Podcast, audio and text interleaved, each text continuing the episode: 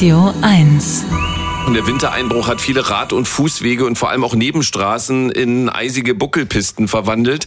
Das zeigt sich auch deutlich bei den Zahlen von Verletzungen. Charité und andere Kliniken berichten von einer erhöhten Zahl von Knochenbrüchen nach Stürzen, weshalb dann doch viele Menschen erstmal, wenn sie denn können, aufs Fahrrad verzichten. Rad and Roll. Die Fahrradexperten auf Radio 1.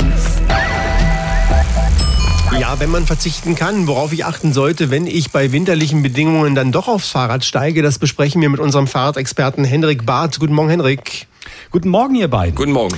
Wie bist du denn im Winter mit dem Rad unterwegs? Ja, ich weiche wirklich oft auf die Fahrbahn aus, weil die ist eben gestreut. Auf Radwegen kommt doch, kommen doch immer wieder vereiste Passagen und das ist echt tückisch. Und die sind dann komplett vereist und da habe ich Schiss.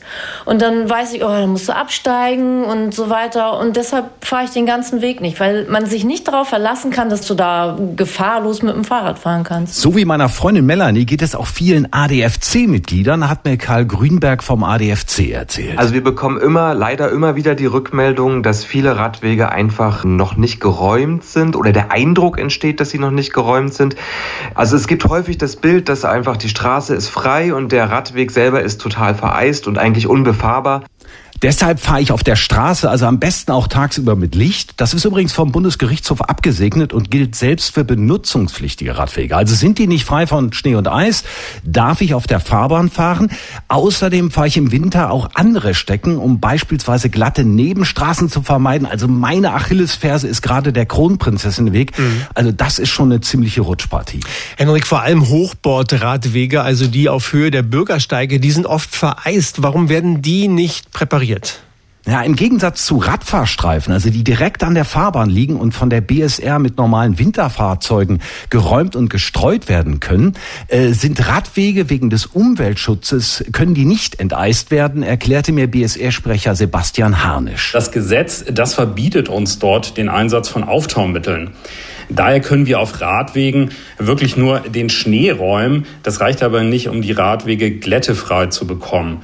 Hierfür würde man tatsächlich Sohle, das heißt Salzlösung benötigen, also Auftaumittel. Und dafür sind die gesetzlichen Voraussetzungen nicht gegeben. Potsdam regelt das übrigens anders. Also wichtige Radwege werden dort auch mit Sohle behandelt, hat allerdings bei dem jüngsten Wintereinbruch auch nicht ganz so reibungslos geklappt, wie mein Kollege erzählt hat. Aber generell kann ich eben die Sohle sehr viel besser dosieren, um eben Straßen, Bäume und Vegetation zu schonen. In Berlin hatte die ehemalige Verkehrssenatorin Bettina Jarasch zwar so ein entsprechendes Projekt auf den Weg gebracht, ist aber meines Wissens leider nicht weiterverfolgt worden. Henrik, das heißt, wenn Radwege vereist sind, äh, weiche ich auf die Fahrbahn aus. Was kann ich sonst noch machen? Machen, um sicherer unterwegs zu sein? Ja, das klingt jetzt ein bisschen simpel, aber einfach ein bisschen Luft auf den Reifen äh, lassen, dann werden die ein bisschen weicher und haben mehr Haftung. In Berlin ist der Tipp allerdings fast überflüssig, weil hier fahren ja doch die meisten eh chronisch mit zu wenig Luft. Noch wichtiger sind natürlich Reifen mit ordentlichen, mit ordentlich Grip, das heißt ein wintertaugliches Profil und generell lautet die Devise einfach, desto breiter, desto besser.